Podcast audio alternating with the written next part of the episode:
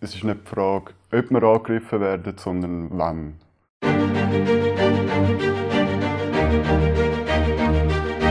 Das ist USZ Direkt, ein Podcast vom Universitätsspital Zürich, wo die Mitarbeiterinnen und Mitarbeiter Geschichten aus ihrem Dienst erzählen.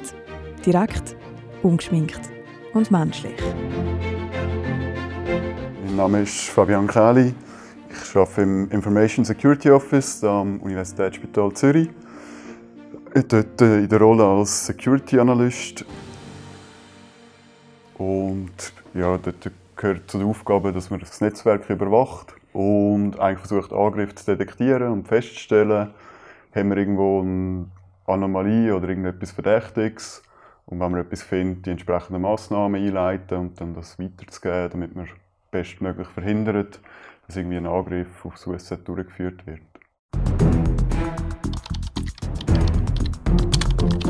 Firewalls, Codes, Passwörter, Downloads, Darknet, Leaks, Netzwerk oder Hacker, all das gehört zum Fabian Kehl in seinem Berufsalltag. Seit fünf Jahren arbeitet er am USZ im Bereich IT-Netzwerksicherheit. Seit ein paar Jahren als SOC-Analyst. SOC ist eine Abkürzung für Security Operations Center.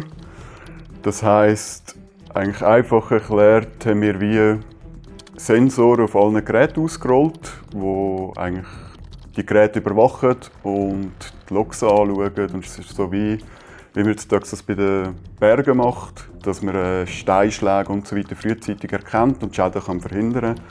Machen wir das eigentlich in der digitalen Welt, auf den PCs, auf allen vernetzten Geräten. Heute sind es nicht mehr nur PCs, heute sind das Medizingeräte, heute ist eigentlich alles vernetzt. Und dort schauen wir, wenn wir Anomalien feststellen oder halt verdächtiges Verhalten, was auf einen Angriff könnte hindeuten. Er und seine Teamkollegen sorgen also dafür, dass niemand von außen über das Internet ins USZ eindringt, heikle Patientendaten klaut, ihre Server verschlüsselt, so dass sie nicht mehr auf wichtige Daten zugreifen können oder gar das System ganz lahmlegt.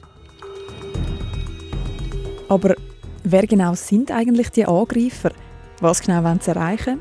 Was wäre das Schlimmste, was am USZ könnte passieren Und welches Wochenende vergisst Fabian Kählin vermutlich nicht mehr so schnell, weil er musste durcharbeiten Antworten auf diese Fragen gibt es in dieser Folge von USZ direkt. Es ist immer wie ein Katz-und-Maus-Spiel. Natürlich sind die Angreifer immer voraus, weil ja, was man nicht kennt, kann man auch nicht verteidigen.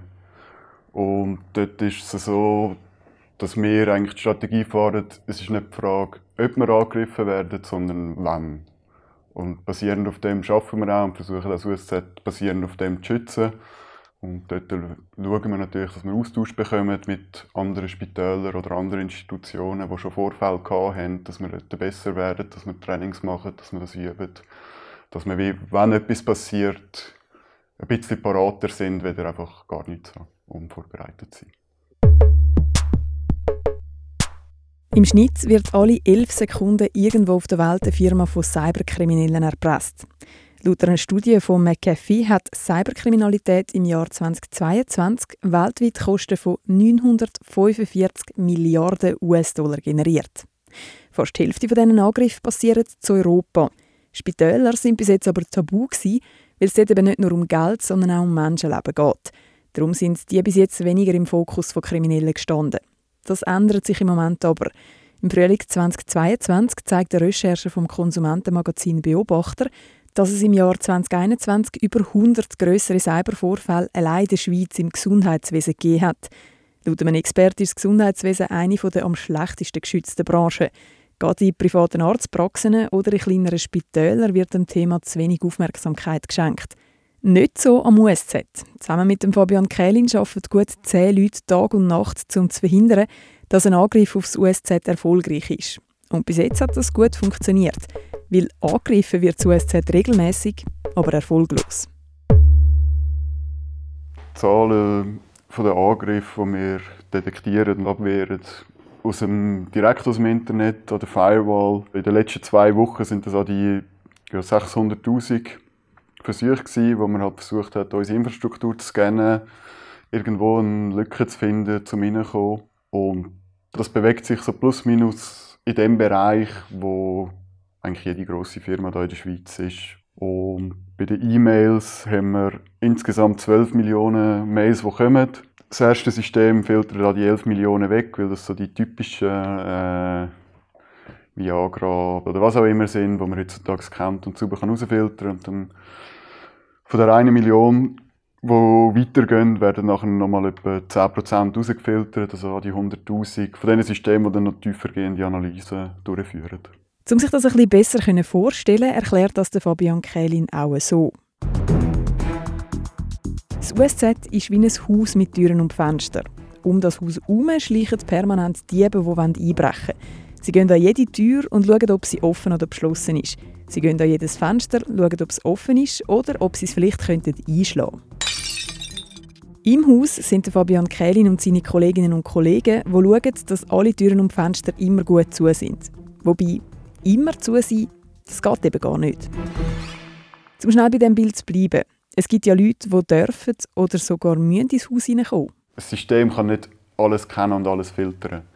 Weil wenn man zu viel filtern, ist das noch viel schlechter. Weil wenn ein Mail nicht durchkommt, das jemand erwartet, oder das er eben nicht erwartet, dann weiß ja nichts von dem, weil er weiß ja nicht, dass, er, dass das Mail gekommen ist. Das heisst, man, man darf ja auch nicht zu viel filtern, weil sonst kann man ja, schlussendlich wieder das Business verhindern oder das Business behindern. Cyberangriffe gehören also zu der Tagesordnung.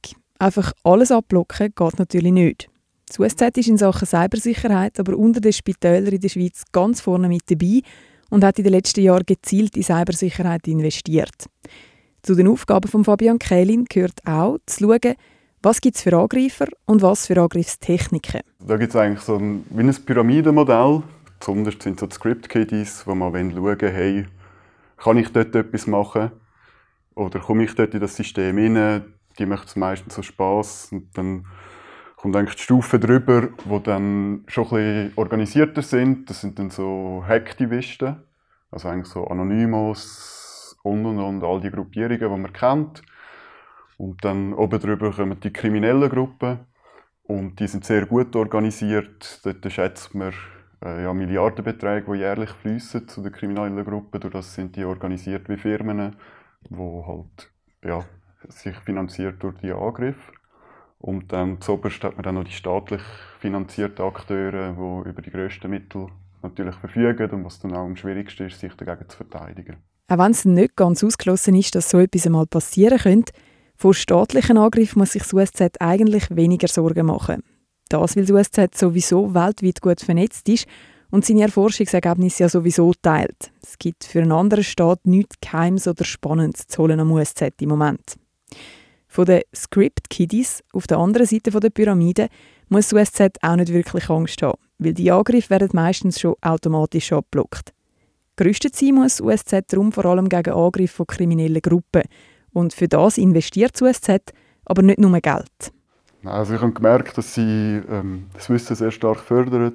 Ich habe sehr grosse Unterstützung bekommen bei meinem Studium. Ich habe das Studium erst angefangen, als ich schon USZ am Arbeiten war. Wir profitieren natürlich sehr zu der Nähe auch von der UZ und ETH.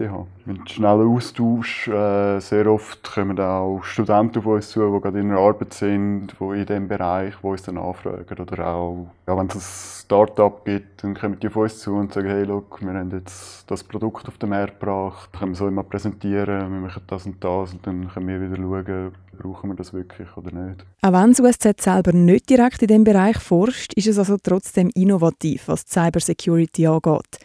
Als erstes Spital in der Schweiz hat das Unispital Zürich darum auch ein ständiges Bug Bounty Program lanciert.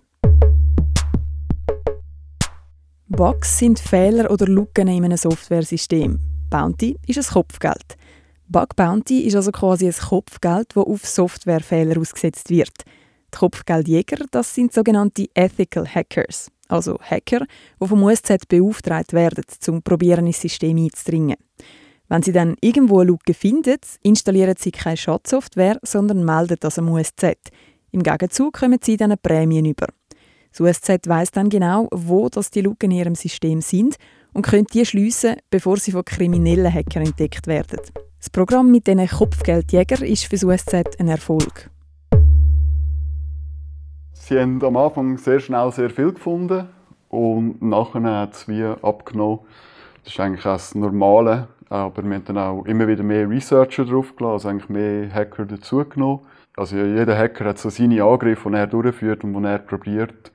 Und wir haben dann gehofft, dass wir dann noch weiter findet. Aber schlussendlich ist es eigentlich ja, wie bei dem geblieben, wo wir gewusst haben, dass das haben wir, das müssen wir bearbeiten, das müssen wir anschauen. Was es für das USZ besonders schwierig macht, sich zu verteidigen, ist, dass nicht nur Computer am Netz hängen, sondern auch die medizinischen Geräte. Und das heißt, auch die könnten theoretisch angegriffen werden. Da haben wir natürlich eine sehr enge Zusammenarbeit mit der, mit der IT und mit den Leuten, die dieses System betreuen. Weil ja, man kann nicht auf jedem System wissen, okay, ist jetzt das real oder nicht. Dann geht man auf die zu und sagt, hey, wie siehst du das? Wie ist da deine Einschätzung? Kannst du mir da schnell weiterhelfen? Und sie wissen dann sehr gut, was sie machen und beheben das dann auch sehr schnell. Darum beraten Fabian Kählin und seine Kolleginnen und Kollegen das Spital auch, wenn es ums Kaufen von neuen Geräten geht. So, dass das USZ nicht nur medizinisch, sondern auch in Sachen Cyberkriminalität eben die besten und sichersten Geräte hat. So spannend am Fabian Kählin seine Arbeit auch ist, wenn man ihm beim Arbeiten zuschaut, dann ist es nicht ganz so spektakulär.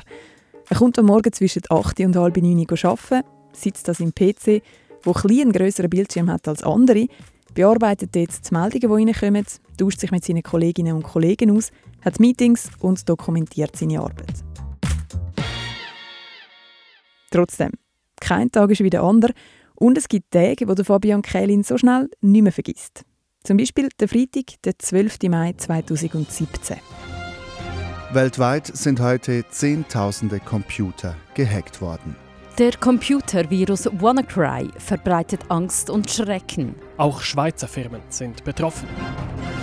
Und dann bin ich natürlich sofort auf den Blogs auch, was ist passiert, wo ist überall etwas passiert, wie geht es weiter voran, äh, wie kann man sich schützen.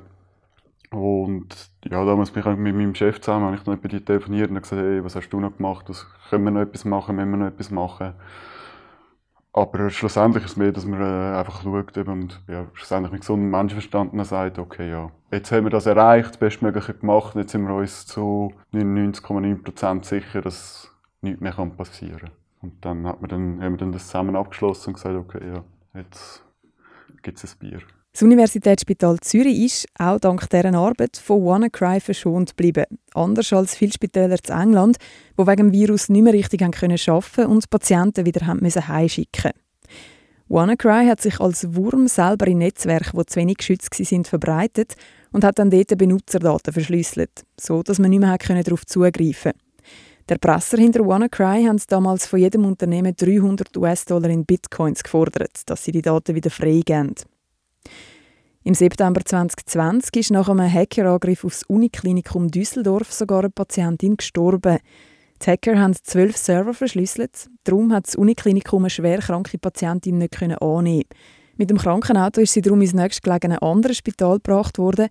Die Fahrt ist aber zu lang gegangen und die Patientin hat sie nicht überlebt. Ein Worst-Case-Szenario, wo sich das Universitätsspital Zürich mit Übungen auch darauf vorbereitet. Genau sagen kann man das ja nicht, was genau passiert, aber ich sage jetzt mal, wenn alle elektronischen Geräte, die im Netzwerk hängen, verschlüsselt sind oder nicht funktionieren, ist natürlich der, zum einen der Aufschrei sehr groß. Äh, ja, sehr oft bricht man in Panik aus. Aber wenn, in meiner Aufgabe sollte man dann eben können die Ruhe bewahren, dass man sich eigentlich an die Pläne, die man aufgebaut hat, und an die Abläufe haltet. Und dann geht es darum, halt möglichst schnell wieder die betriebskritischen Systeme zum Laufen zu bringen. Wir haben natürlich verschiedenste vorbereitende Massnahmen, gewisse Sachen versucht man auszudrücken, gewisse Sachen, also ja, sorry, das, ja, das darf ich nicht sagen, was wir genau machen. Aber das USZ wäre vorbereitet auf einen Angriff, weil die Frage ist, wie es Fabian Kellin am Anfang der Folge schon gesagt hat, nicht ob es einen Angriff gibt, sondern wann es einen Angriff gibt. Ah, und übrigens noch schnell, wie gesagt, alle elf Sekunden ist irgendwo auf der Welt so ein Angriff erfolgreich. Das heißt, seit die Podcast-Episode angefangen hat, sind gut 80 Cyberangriffe erfolgreich gewesen. Und dass eben keiner von denen am USZ erfolgreich ist, sind der Fabian Kählin und seine Kolleginnen und Kollegen 24-7 im Einsatz. Das ist USZ Direkt, ein Podcast vom Universitätsspital Zürich. Der Podcast ist produziert von Peter Hanselmann und mir, der Andrea Blatter von der Podcast Schmiede. Jetzt den Podcast abonnieren und keine weitere Folge verpassen. Auf wsz.ch podcast und überall dort, was gute Podcasts gibt.